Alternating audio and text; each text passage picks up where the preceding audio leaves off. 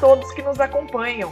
Sejam bem-vindos a mais um episódio da terceira temporada do YesCast, o podcast oficial do Instituto de Estudos de Saúde Suplementar. Eu sou Larissa Hack, assessora de comunicação do IES, e seguiremos juntos neste episódio, em que apresentaremos para vocês as lições aprendidas durante o painel de debate Papel das Empresas na Promoção da Saúde.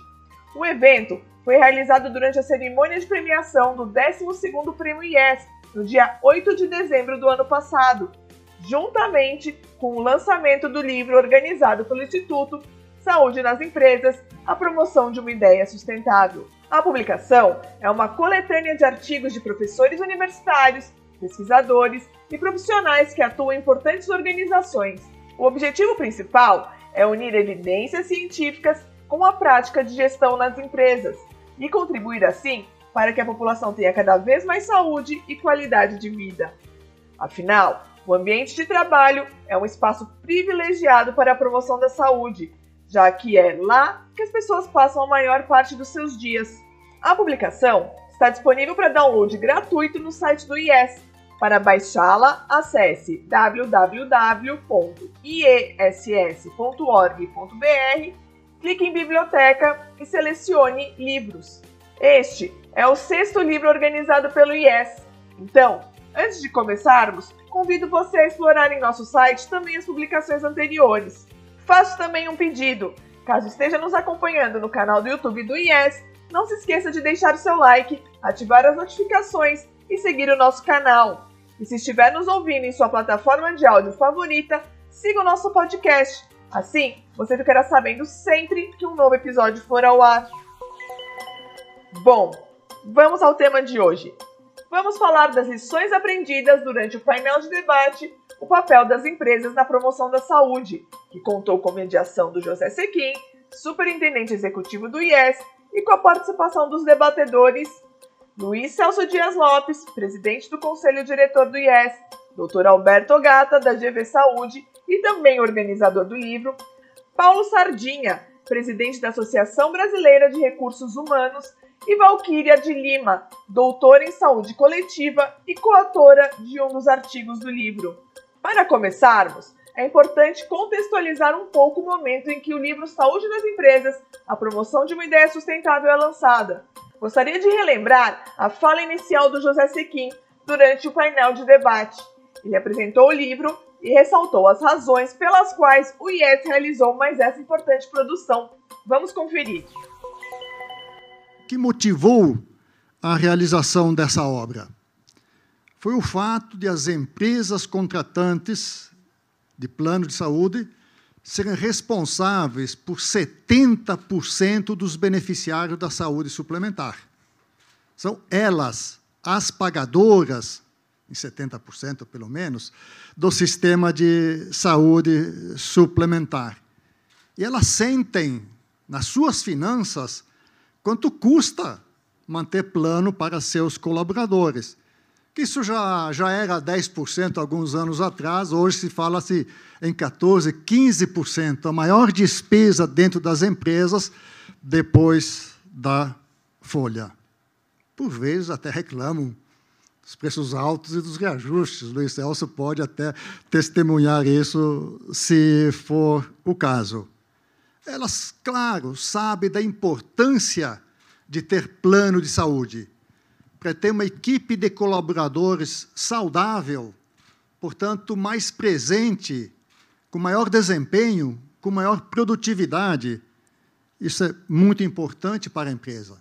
Eu estenderia não só para a saúde do funcionário, mas também dos seus familiares porque um funcionário que está com um problema em casa, ele está de corpo presente na empresa, mas a cabeça está em casa, preocupado.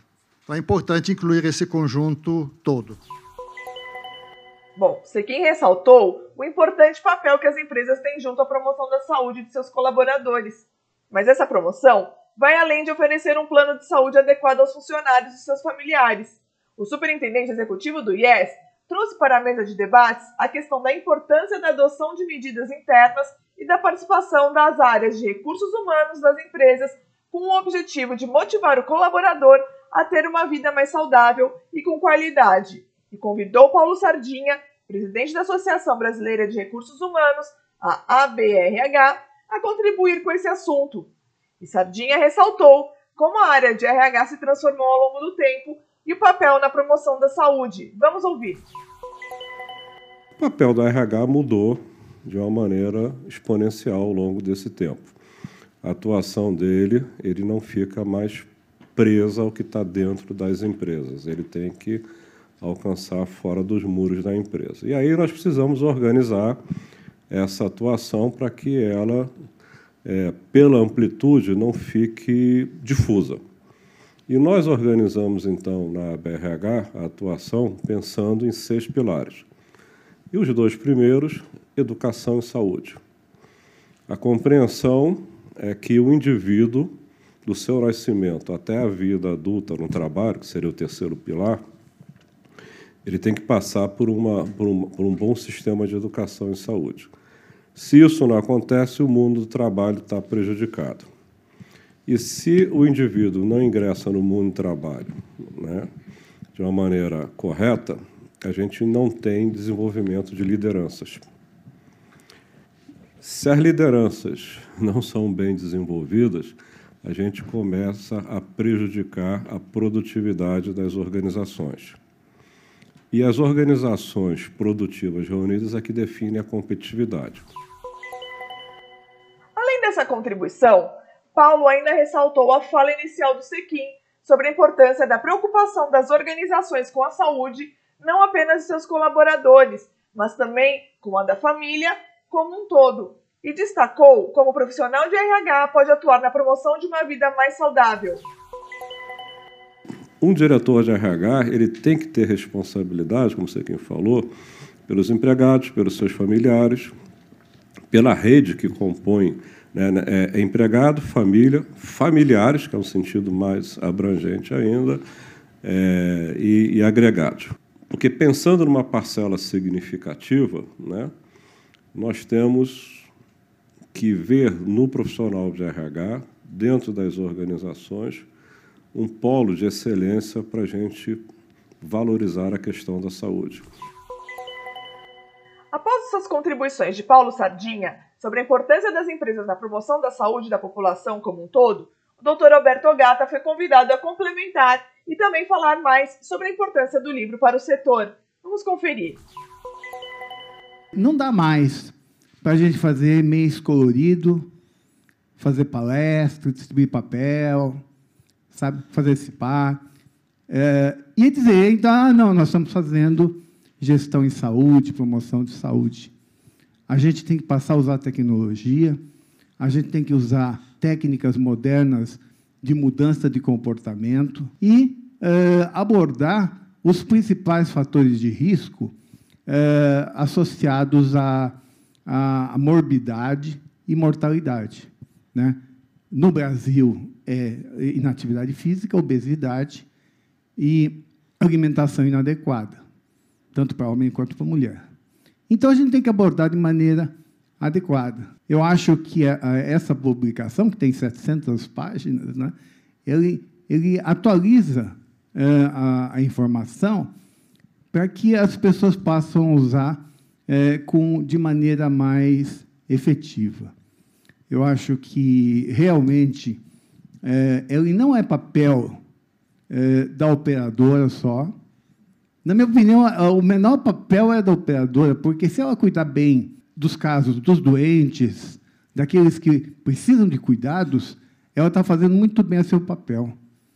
Ela tem que contribuir para essas ações em relação à, à manutenção da saúde. Né? Então, onde a empresa entra muito forte.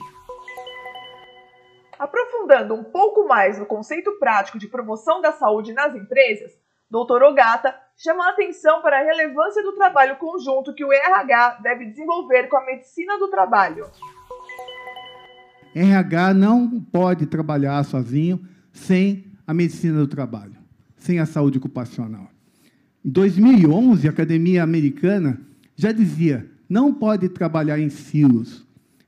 É, assistência, a promoção da saúde e eh, gestão de pessoas. Então, enquanto esses setores trabalharem em silos, a medicina do trabalho, a saúde ocupacional, o RH e o assistencial, vai ter superposição, vai ter desperdício e não vai otimizar os recursos.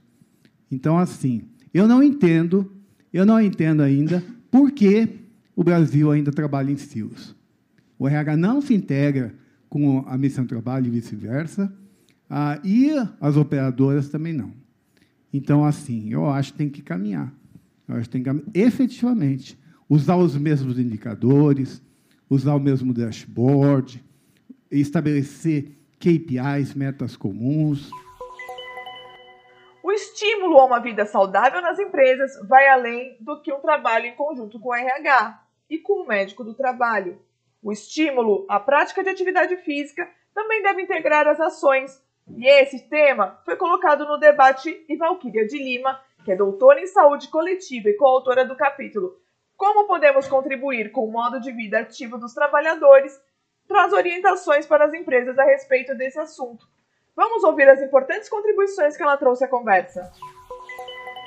Então, quando se fala em atividade física e exercício, é, precisamos debater do ponto de vista de evidências científicas que sim, nós temos linhas é, é, de trabalho, não só provado cientificamente a questão da saúde, mas de estar bem.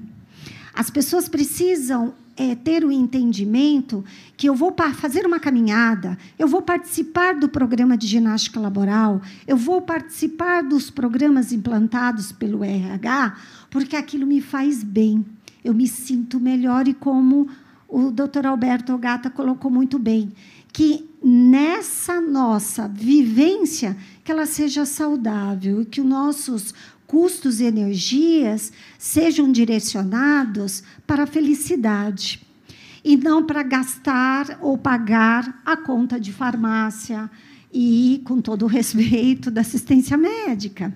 Né? Que isso seja um seguro, né? ter assistência médica e acesso à saúde seja um direito de todos. Então, nós começamos o capítulo que esse modo ativo dentro das empresas, a prática de atividade física, é um direito é um direito previsto em lei, é um direito de todos. Para encerrar sua contribuição, Val queria também falar sobre os resultados positivos e benefícios de programas de promoção de atividade física implementados em empresas essa questão da atividade física se coloca muita relação com o tempo. Eu preciso ter tempo. Ah, eu não sou ativo porque eu não tenho tempo. Inclusive, no, no, nosso, capi, no nosso capítulo, mencionamos resultados é, de empresas que, com apenas 10 minutos de exercícios por dia, aumentaram o nível de força muscular dos seus trabalhadores, o aumento de flexibilidade, lubrificação articular, melhora da postura, diminuição do estresse, então, e aumento da integração entre os trabalhadores e, inclusive, de diferentes cargos hierárquicos. Então, realmente, não relacionar a atividade física com tempo, e sim em incorporar no seu dia a dia até aquela voltinha na hora do almoço para ir e voltar do refeitório da empresa ou até mesmo é, em lugares próximos. Então, não está relacionado a ter dinheiro e nem ter tempo, e sim ter oportunidade, conhecimento, e a empresa é um ambiente favorável para levar essa educação aos trabalhadores. E já encaminhando para o final do debate, Luiz Celso Dias Lopes, presidente do Conselho Diretor do IES, foi convidado a dar suas contribuições sobre a importância da promoção da saúde nas empresas e sobre o papel das operadoras nessa pauta tão importante. Vamos conferir o que ele disse.